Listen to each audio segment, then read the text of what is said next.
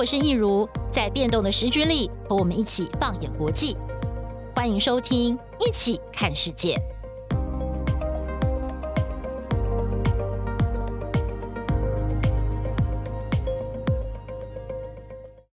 Hello，大家好，欢迎收听《一起看世界》Podcast，我是益如。哇，真的是有一段时间没有在空中跟我们的听众朋友相会了，原因就是因为最近呢，真的都在忙台湾的。选举，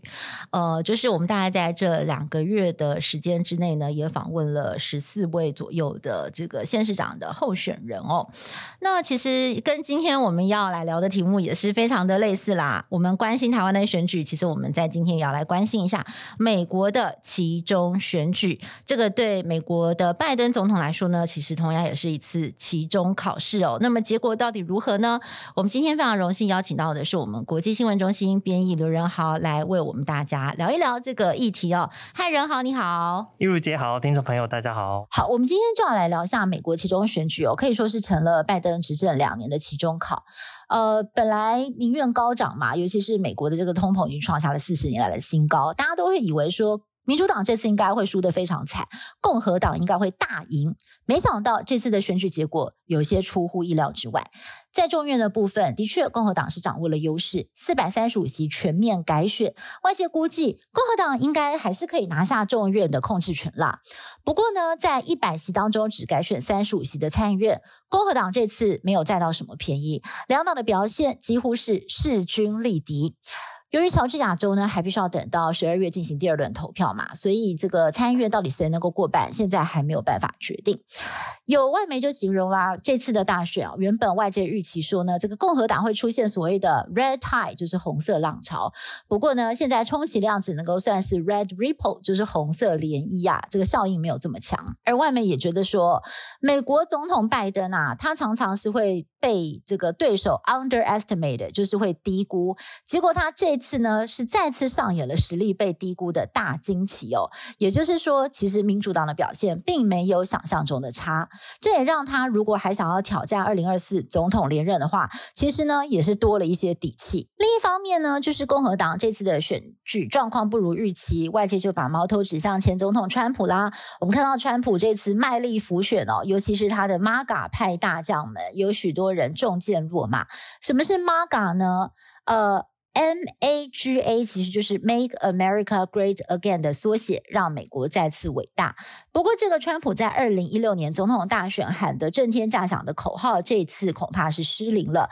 显然，选民不认为说要让美国再次伟大，非靠川普不可。川普再战二零二四总统大选，仍然有胜算吗？诶，这也是大家现在非常关心的话题了。对，其实早在投票之前，大家都预测众议院。被共和党夺回去，应该是八九不离十。那现在看这个开票结果，确实是有这样的态势哦。共和党它其实已经慢慢逼近这个要跨越一半的这样子的一个界限。那主要大家看的是参议院，因为十分的焦灼，在选前大家其实也猜不出来到底会讲落谁家。那其实，在摇摆州里头，因为它美国它的时区不一样嘛，所以开票的时间也不尽相同，所以现在看起来还真的是没有办法看出一个端倪哦。不过呢，我们可以知道说，因为现在参议院是。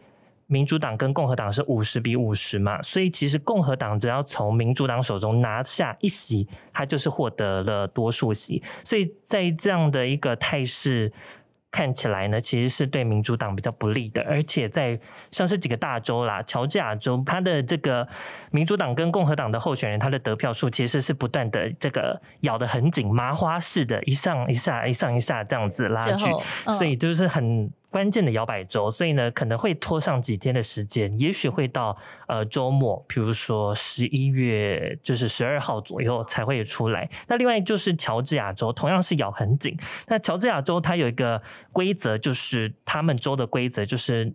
胜选的那个呃参选人呢一定要过半，他的得票率要过半。所以如果最后现在是大概都四八四九。这个百分点两个人这样子咬得很紧哦，所以如果最后没有办法有人过半的话，那还要再进入第二轮的决选，要等到十二月了。所以说这，可是呢，这每一个席次摇摆州的席次都非常关键，因为我们说共和党只要多赢得一席就可以拿下多数党嘛，所以呢。这些结果要出来，其实还需要一段时间。哇，其实这样听起来让我觉得有一种 deja vu 的感觉。你还记得，就是在二零二零年的时候，就是最后就是卡在宾州跟乔治亚州，对不对？就是川普跟那个拜登两个人都咬得非常紧，然后到乔治亚州一度还搞到说要打什么选举诉讼官司，对对对，但最后那个票。开出来真的是非常的惊险，就是都是两个地方都是拜登赢一点点，对对对，险胜，然后就所有的选举人票就全部给他。那不过我接下来想要来请教一下任豪哦，就是说这次美国的选民到底在关心什么样的议题？因为其实我们也知道说，在今年呢、美国有一个很重要的事情，就是他们的最高法院推翻了罗诉韦德的这个 案子嘛，就是说让堕胎权的这件事情不再是受到宪法。最高法院的这个解释的保障，而是放给各州自己来决定，所以这件事情掀起了一个非常大的波涛哦，就是很多共和党的州马上就采取了最严格的堕胎的限制令，让很多的女性感到相当的不满。呃，本来。民主党这次呢是抓了这个议题猛打，因为毕竟这次其实还有三十六州的州长是要重新选举的嘛。那州长当然是可以决定这个行政命令的走向，就是堕胎令是可以宽松还是比较严格。但是好像越到选举最后才发现，说民众对这个议题还不是最关心的，还有他们更关心的议题，对不对？嗯，我刚刚获得一个最热腾腾的一个出口民调，数据显示，如果你只能就是让选民决定所有的议题当中，你只能选最重要的一个的话，嗯、有百分之三十二都认为通膨。是他们最在乎的议题。是那刚刚一如姐提到的堕胎权是百分之二十七，就是排名第二，然后之后才是犯罪、枪支跟移民等等。就是如果你只能选一个的话，是这样的一个比例。所以呢，其实我们可以看到，共和党这次它的整个选举的主轴、竞选的主轴都是以经济跟通膨为主要的议题。因为虽然这是一个大环境的问题，不过呢，可是民众他的荷包缩水，嗯。呃，吃不饱穿不暖，他当然会把矛头指向执政党啊，尤其是现在民主党是完全执政的一个状态，他们是难辞其咎，所以呢，共和党也抓紧了这个机会来猛打民主党哦。那其实很多的美国选民，他其实也会认为说，在处理经济议题上面。也许共和党可以做的比较好，所以这才是为什么这次民主党它在整个选情会这么低迷，处于一个弱势的一个状态的主要原因哦。那么刚刚提到的第二个，第二名是堕胎权，这也是这个民主党它这次的选战主轴，就是因为六月份的时候，这个堕胎和宪权遭到推翻嘛，那那时候拜登就是呃直呼说，这个选民要在其中选举的时候把票投给民主党。直接用立法的方式，联邦立法来保障堕胎权，所以这一直是民主党他关键关注的一个焦点。可是我们有一份，就是在选前呐、如果是针对议题来讲，没有一定要选一个的话，就是你可以复选题的话，有八成的美国选民是认为经济是他们最在乎的。百分之七十六，第二名也是认为是通膨最重要。那我们刚刚说的，这都是导向共和党对共和党比较有利的一些议题，反倒是民主党认为是可以是一个呃选战宝剑的这个堕胎权啊，只有百分之五十四的选民认为他是重重视这样子的问题哦，所以呢就会变成说这样子的一个态势下来是对民主党。比较不利的，嗯，所以从这样子的一个民调来看哦，就是美国民众的痛苦指数应该是非常的高，就是大家现在会觉得我要怎么样缴出下个月的信用卡账单，我要怎么样付出我的房租，然后我要怎么样每天吃饱，可能比这个堕胎权还要来得更重要。这些物价上涨的问题，每一天都反映在选民的面前，他每一餐。三餐的时候都要去面对这样子的问题，对，一再的提醒他们说通膨很严重，通膨很严重，每一天都在提醒他们。可是堕胎权也许就是一个长远的议题，一直存在于美国，而且也就是争论不下的议题。那虽然今年六月这样子最高法院的一个推翻决定，导致这个热这个话题一度是非常热，但是已经是六月的事情，距离现在也有。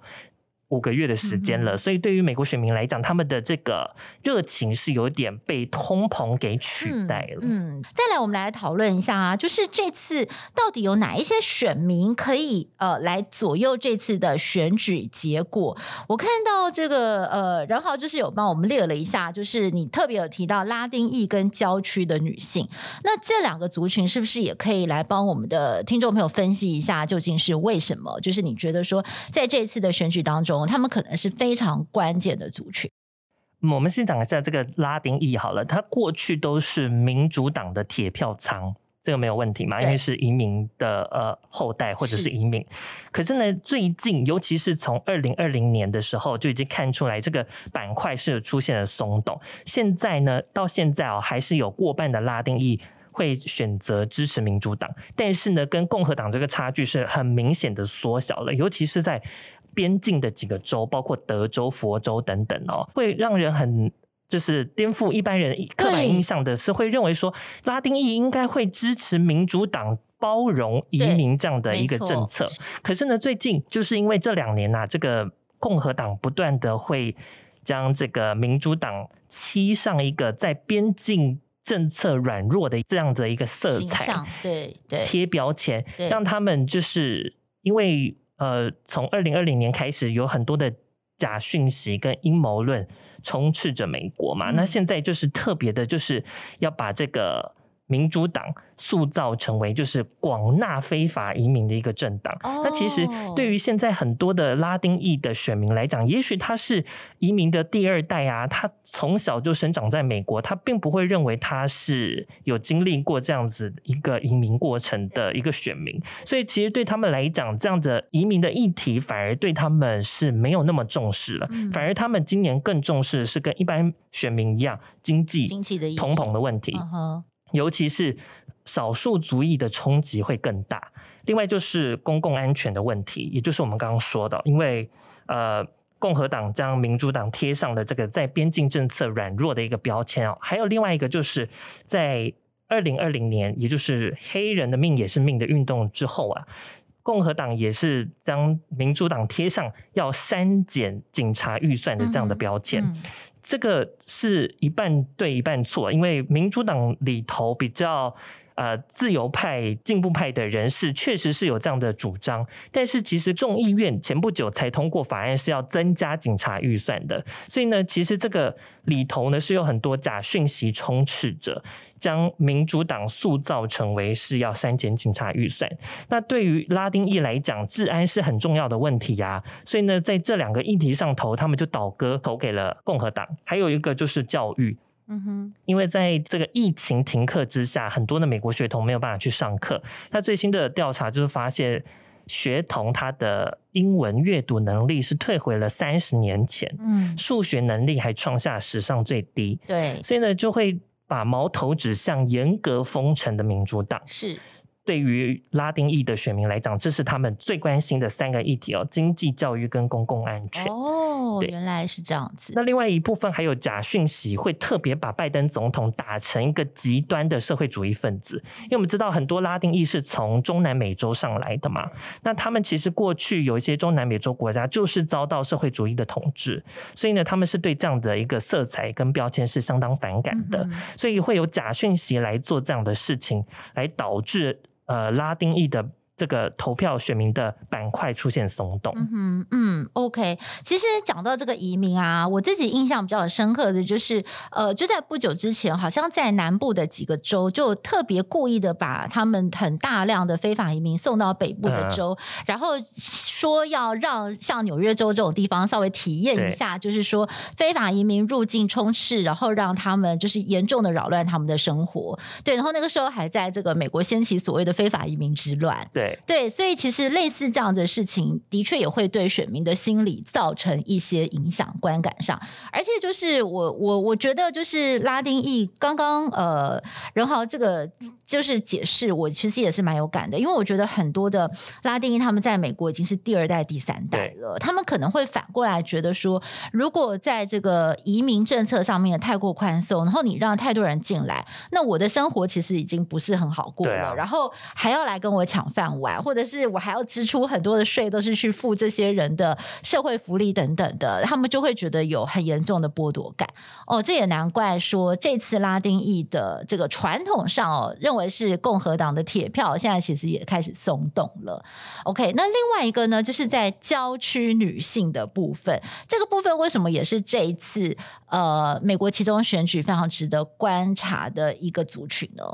而这边指的其实是特别指郊区的白人女性。白人女性，那其实这个族群在全美的选民当中就占了百分之二十，其实量是非常的不少哦。那其实这一票的选民过去其实是共和党的支持者比较多的，可是，在上一届的集中选举，二零一八年的时候，他们却倒戈投给了民主党哦。这也帮助了民主党在上一次集中选举夺回了众议院。可是呢，这次这些选民原本重视的议题，比如像是民主党所呃这个支持的堕胎权，就像我们刚刚讲的，因为。时间拖得太长了，导致呢他们对于堕胎权的重视被通膨给取代了。一样是因为经济跟通膨的原因，导致这些郊区的白人女性现在在这一届又回去了共和党的板块里头。那包括了做了一些民调，针对郊区的白人女性做的民调，有百分之五十四认为美国现在已经是陷入了经济衰退，百分之七十四认为美国经济是朝着错误的方向来走。所以对他们来讲，经济跟通膨一样。是最重要的一个议题。嗯哼，嗯，OK。其实郊区女性啊，在二零呃二零年的总统大选，为什么会倒戈跑去支持拜登？有很大一部分的原因是因为呃那时候不少人会觉得说。呃，川普的言行已经违反了所谓的中道价值，嗯，就是他们已经觉得无法忍受，就是我要怎么教小孩这样子，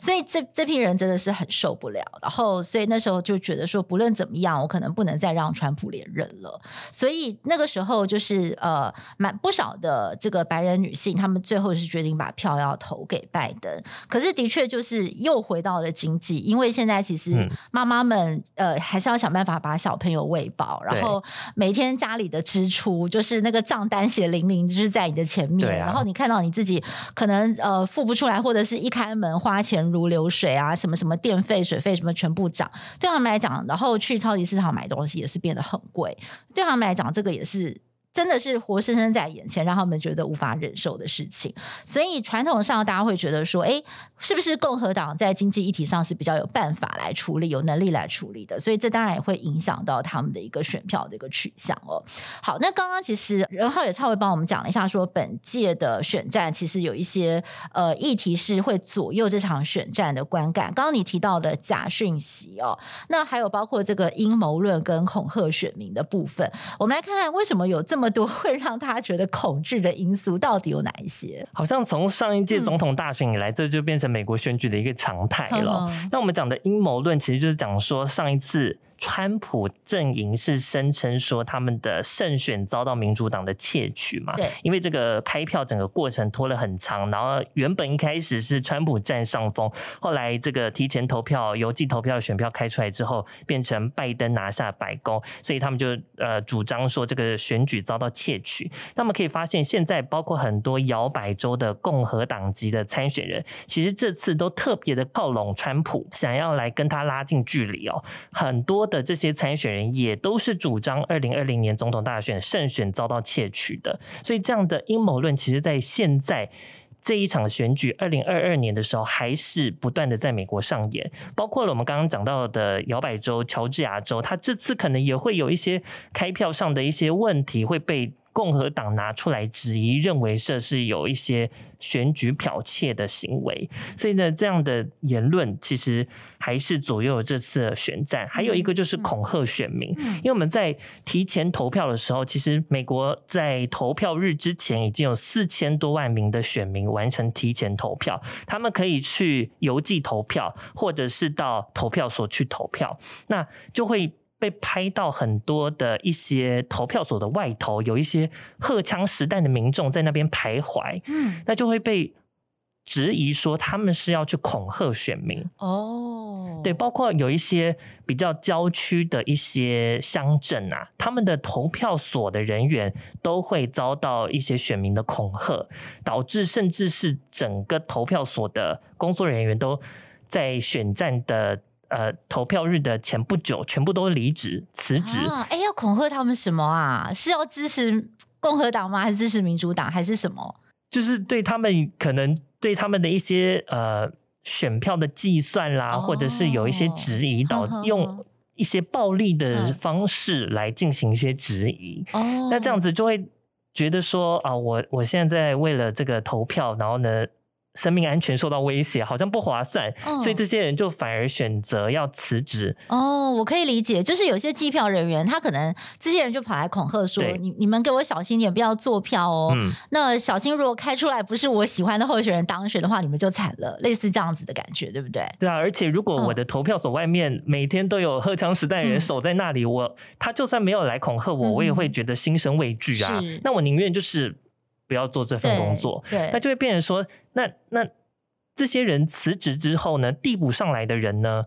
很多也许他也都是支持，哦、就上一届总统大选，对对，对，对对，就是。支持阴谋论的人反而上来递补了这些选务人员的这个职缺，嗯、那就会导致这选举整个更混乱。嗯，这也让我想到，川普好像最近也有在讲，人家说他是先喊先赢，对不对？对，他就是说提醒大家小心哦，小心二零二零年的事情这次又会重演哦。那当然就是呃，有一些选民就觉得他这样子很。不 OK，很糟糕。你为什么未审先判都还没有选完，你就开始质疑说，你就开始散布那种让大家心中怀疑这次选举的公正性的那种耳语，那就会让大家更质疑这次选举的公正性。嗯、但的确就是因为川普这样讲了，那其实共和党里面比较极端，这种查党的那种、嗯、呃支持者，可能就会觉得，嗯，我们这次要特别的小心。但是的确这样子也会让另外一边这个比较中间。或者理性的选民感到心里会觉得哦，天哪！我们以前都是很信任这个选务系统的，结果现在居然连美国这个最老牌的民主国家的选举制度都每次都要被质疑到底公不公正，其实也是会让大家觉得蛮难受的，就是甚至包括有那种被恐吓的感觉。那其实美国最近一个很大的新闻，就是在八月份曾经访问台湾的众议院议长裴洛西，他的家在旧金山的家嘛，哦遭到了这个。这个呃，暴徒闯入，而且当时就是她的老公保罗在家，而且她是跟这个暴徒有正面的交锋。这件事情其实在美国引发了很大的一个震撼，因为我们也知道说，裴洛西他算是美国第三号重要的政治人物，那。在这样的情况之下，就是他自己的家里的维安都出了那么大的问题。那他呃前几天接受 CNN 的主播就是呃 Anderson Cooper 的专访的时候，他有讲到就是有一点点呃哽咽。嗯，嗯，他就说的确这件事情会让我重新的去思考，就是我的从政生涯，我是不是考虑要退休等等。那是不是也可以请呃任浩来帮我们聊聊？就是说，裴洛西的丈夫遇袭事件，为什么这是在美国掀起这么多的讨论跟震撼？因为那个袭击闯入这个裴洛西家中的那一个嫌犯哦，他也是。川普的铁粉哦，川粉，对，他也是支持 说这个上一届大选遭到剽窃，所以我们就就就说这个假讯息跟阴谋论，这次应该说从上一次大选到现在一直是充斥着美国。那因为有不断的一些煽动性的言论出现，所以呢导致会有人做出这样的事情。那当然没有人支持暴力啊，两党都是谴责暴力，可是就会变成说呃这样的情况。会不会之后变成别人效仿的一个一个做法？会不会？只要你就是认为选举不公，然后你就可以做出一些暴力的攻击行为，这样子就是大家担心的一个点。所以呢，拜登总统他这次选战，其实他打出的牌就是捍卫民主，就是说哦，我们不可以向这些政治暴力低头，我们必须要坚持我们的民主制度、选务制度的一个公正性，而不是去呃因为结果不符预期而去质疑他。嗯，OK，对，其实我真的会觉得说这次的其中选举。真的有点像是二零二零年那场未完的那种选举的续集，因为我印象非常深刻的是，就是在发生那个国会山庄的暴动事件之后，嗯、没过几个星期呢，呃，这个总统就职大典还是非常顺利的举行了。那包括拜登，包括了很多的民主党人在那场就职大典当中都非常骄傲的说，呃。这就是美国的民主价值跟精神所在。大家很难想象，就几个礼拜前，就是暴徒才攻陷了国会山庄。但是我们现在不但把这个局势稳下来，而且我们今天如期的在这个地方举办了总统就职大典，然后美国的整个民主还是被维持下来，正常的运作。当然，我觉得那次嗯，有几个很关键的原因，包括了像是彭斯，就是当时的副总统，嗯、他没有听令于他的老板，就是川普的命令哦，就是。呃，去去破坏就是那个国会认证正副总统当选这个事情。那其实，在那个过程当中，我们也看到，我觉得这就是美国非常根深蒂固、几百年传承下来的民主素养，嗯、就是他们的呃人效忠的是美国宪法，而不是效忠总统。所以在这种很关键的时候就起了作用。那跟我们看到在这个世界上其他可能是集权国家对相对于对人的效忠，这是很不一样的状况。但是其实。另外一方面，我们也看到了美国的民主还是有它脆弱的一面，所以包括那个时候，呃，大家对于这个暴徒闯入的事情非常的震撼。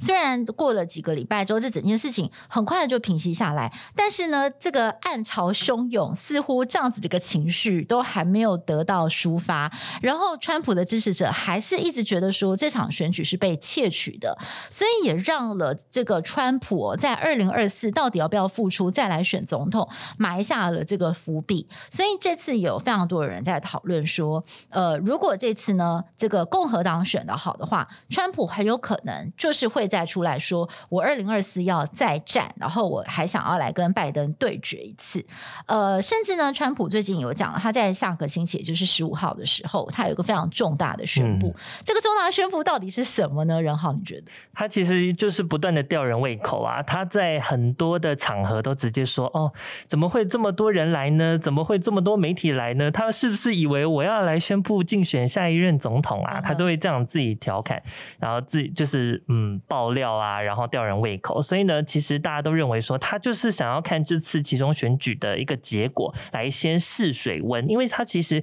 呃这次可以看到，在整个全美的选举当中都有。川普的影子，包括他去很多的州帮很多的候选人站台，很多都是有他背书的人，也都是他的子弟兵。包括阿肯色州的州长，就是川普时代的一个白宫发言人嘛，桑德斯。所以呢，其实可以看到他的人马支持他的人，其实。呃，这次也都是有非常多的舞台，所以呢，川普其实他为什么会选在十五号呢？其实就是一个希望等到这个其中选举结果大致底定之后，他再出来决定说到底要不要来参选，其实就是一个试水温嘛。你就是想要再看到二零二四年又是拜登跟川普的一个对决。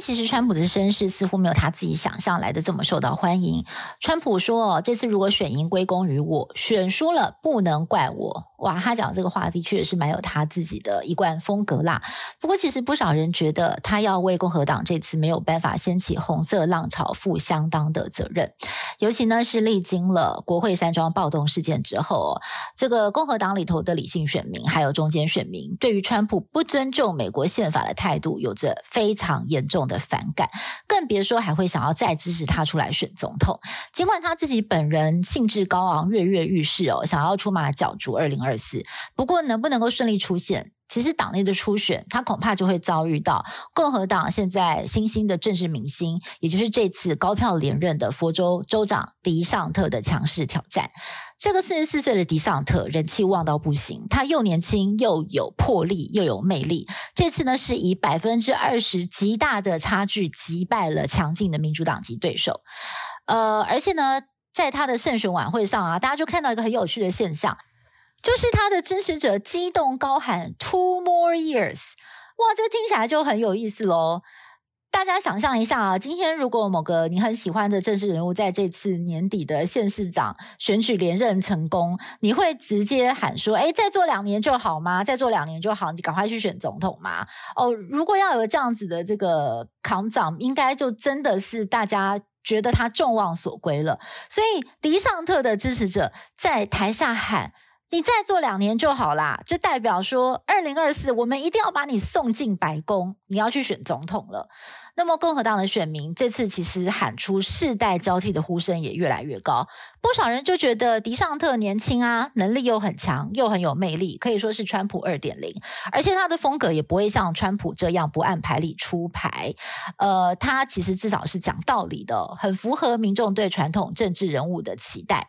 所以还有就是说，很多民众对于二零二四如果又是两位老先生出来对决哦，好像又是在重演二零二零年的选战。看到了都会感到蛮厌烦的，就觉得说，难道不能有新面孔吗？嗯、为什么都是老先生们的对决？对啊、就是美国难道不能有新的面孔吗？那其实我看到最新的呃，美国有民调显示说，其实共和党的支持者当中哦，就是在表态的过程，他们会说我支持共和党的人比较多，而支持川普的是比较少的。就是说，你被问到说你到底是共和党的支持者吗？他说是，但是同样的问题，嗯、那你是不是川普的支持者？那就不是，就是所以其实美国的媒体现在也开始分析说，呃。有越来越多的共和党选民不必然认为我支持共和党，那我二零二四年我就是非川普不可，因为共和党还会有其他的选择啊。美国的媒体界有一点想要把那个佛州的州长，就是呃迪尚特，特对对对，他叫 Ron DeSantis 嘛，嗯、把他拱出来，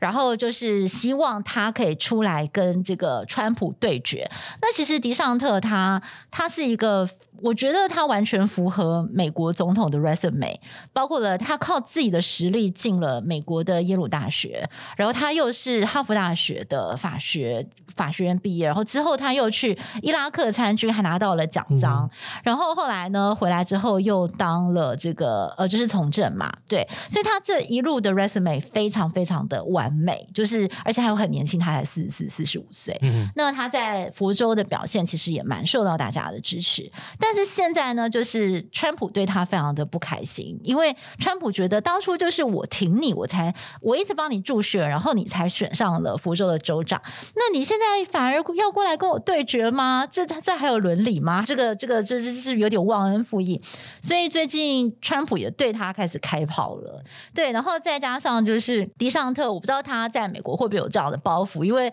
在台湾我们常常看到这个县市长如果连任的话，那如果要去选总统，就会被人家讲说落跑，对不对？对。但是感觉迪尚特现在的气势也非常的好，所以想呃跟任豪请教一下，你怎么观察？你觉得二零二四这个共和党真的是非推川普出来不可吗？还是说这个过程当中应该也是会经过一番厮杀？一定会经过一番厮杀，因为其实也不是川普他说了算，共和党还是会有他党内初选的一个机制，嗯、所以到时候呃多少的人选上来，其实都还呃。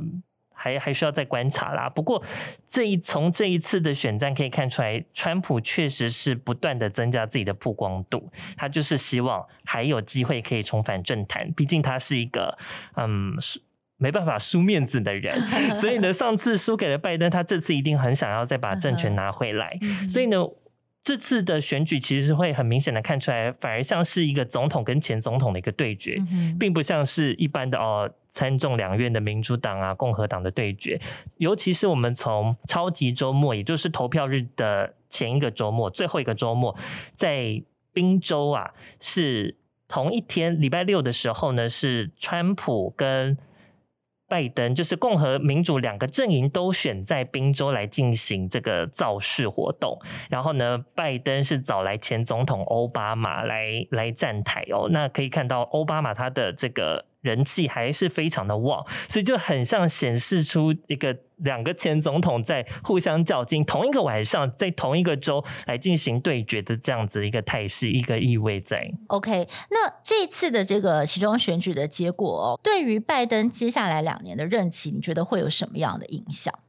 他一定就是会。变得非常的受阻，不管他是只有丢掉众议院，或者是参众两院皆输，都是会造成非常大的影响，因为他的很多的法案都会没有办法过关。还有就是呃，包括像是对于乌克兰的军援上面，因为我们说现在美国通膨非常的严重，经济非常的疲软。可是呢，从二月乌俄开战以来呢，这个拜登政府是援助了乌克兰有五百六十亿美元，大概是二点一兆台币。那当然这是为了要捍卫民主世界嘛。但是呢，对于这些美国基层选民来讲，他们吃不饱穿不暖，看到这样子大撒钱，他们心里也是不好受啊。所以呢，这个共和党他的众院的领袖，也就是非常有可能在共和党拿下众议院之后，取代佩洛西成为下一任议长的。麦卡锡他就说了，这个现在美国已经负债了三十一兆美元，所以呢，当他上任之后，他接下众议院之后呢，他是不会开给乌克兰空白支票的，就是说还是会援助，但是会受限，会来审慎的评估每一每一分钱花在什么样的地方。所以呢，之后如果整个国会呢是倒戈，变成了。共和党的阵营的话，对于拜登来讲，他就会变成一个跛脚总统了。因为很多的事情，他其实都是需要国会的认同，国会投票通过，他才能执行。所以呢，就会变成说很。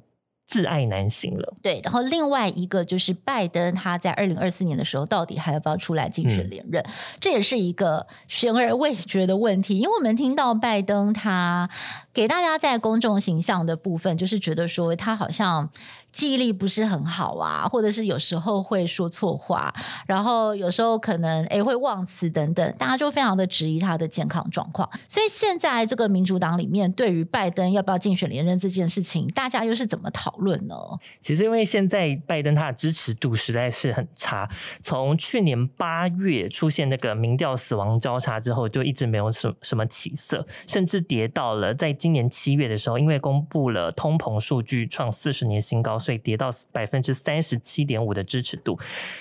美国媒体就说，就跟当年川普的是差不多不受欢迎的这样的程度，所以呢，其实现在的选战有一些的民主党候选人反而会呃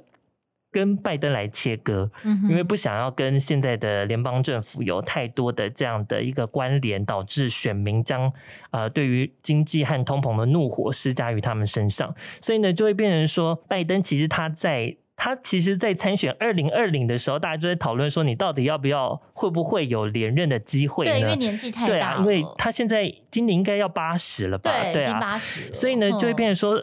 两年后就变八十二岁了，那还要不要来竞选呢？我们也看到他其实真的是有很多呃，比如说他在讲台上会找不到方向啦，对对对对对，然后呢不知道不知所措，读稿机会把那个哒哒哒什么，就是他会照着那个符号都会把它念出来，对对对，就是会有一些令人觉得到底是呃 O 不 OK 啊这样子的一个疑问。所以呢，其实我们也可以看到说，其实拜登他的个人魅力上头其实是。并不是非常的高，对，尤其是他这次在跟前总统奥巴马在同一个场子的时候，一个就是有一点较劲的意味，就会发现说，奥巴马的个人魅力，包括他在演讲上头，他的整个语调啦、肢体动作，还有包括他比较年轻这件事情，啊啊、还是非常的具有领导人的风范。是，那拜登他其实。第一个，他的弱点就是年纪嘛。第二，他年轻的时候有这个口疾的问题。那、嗯、虽然现在是没有那么严重，可是他在整个演讲上头，确实这个号召力会让人觉得比较质疑。所以他个人魅力比较差的这样的一个情况之下，如果呃民主党这次其中选举又选得很差，那他真的就会遭到可能会遭到一些党内的逼宫。嗯，可是目前暂时看起来，在民主党里面好像还没有一个比较明显。呃，可以取而代之的候选人，有点有点像呃，共和党比较不一样。共和党现在大家蛮看好 Ron DeSantis，有机会可以跟川普一拼，但是目前在民主党的初选里面还。找不到那样的政治明星。对，本来是很看好纽约州长古默嘛，可是他前几年就被因为这个丑闻而下台。对对对。然后呢，现在很令人跌破眼镜的是，接替古默上来的民主党的美纽约州长，这次竞选连任竟然选的非常的苦哎、欸，嗯、选的很吃力。这是一个民主党的铁票仓，还选的这么吃力，嗯、就可以知道民主党这次其实真的是很不乐观。对对，所以民主党现在也是在苦战哦，而且他们还要担心的。就是在二零二四年该怎么办？就是包括拜登要不要竞选连任？那如果他不竞选连任的话，那谁可以来接替他？其实都是让大家蛮担心，让他们自己很苦恼的事情。然后不过倒是大家，我觉得台湾的听众可能会比较关心的就是美国的对中政策啦。不管是呃共和党或民主党上来，就是在这个控制两院，就是参众两院赢得席次，应该不会有太大的变化吧？比如说我们像刚刚讲到可能会接替佩洛西担任呃议长的麦卡锡，他其实也是相当挺台的，包括在佩洛西来台之前，因为。还犹豫不决嘛？他就公开的放话说，如果我当上议长，我一定会率团来台湾。那前几天他接受 C N 的专访的时候，他也呼吁我们应该要尽早提供武器给台湾，来避免中国的一些进一步的侵犯。他说，有鉴于这乌克兰的局势哦，因为呃是被问到说之后他还会不会继续大力的支持军援乌克兰呢？那他到。当时是认为说，当然是要呃保护民主阵营啊，可是呢是时机点的问题。他认为拜登总统是拖到最后已经开战了才来军援，是有点太慢了，所以他就直接讲说啊，我们应该要来军援，直接来提供台湾武器，来避免中国进一步的侵犯。所以呢，可以看出来现在呃，对于美国，不管是民主共和两党，其实。呃，抗中挺台的这样子的这样的立场，其实并不会因为政党轮替而改变。嗯哼，是 OK。好，那其实呃，今天真的是非常谢谢任豪，就是帮我们稍微整理了一下这次其中选举的重点。那其实我这样整个听完呢，我的感想就是，我觉得呃，美国民众现在最关心就是自己到底能不能够在经济上面赶快有改善，然后通膨不要再让大家的痛苦指数这么高了。所以在在基于这样子的情况之下呢，去做投票，一方面也是要宣泄对于这个执政党的不满，然后。呃，桑炮对共和党也是有一些期待啦，但是呢，这个选举也是一个二零二零美国总统大选未完的续集，有点像是拜登跟川普的对决 Part Two，所以呃，我们也非常的欢迎我们的听众朋友哦，就是呃，如果有任何的回馈啊、意见的分享，也可以到我们的这个呃 IG 还有粉专留言。那么也别忘了每个星期天的晚上，一起看世界的电视版呢，我们也会为大家来 update 这个美国大选还有国际上最新时事的一个最新发展。那我们今天真的非常谢谢任豪，呃，为我们带来这么精辟的一个分析。那我们也谢谢观众朋友的收听，一起看世界 Podcast，我们下次再会喽，拜拜，拜拜。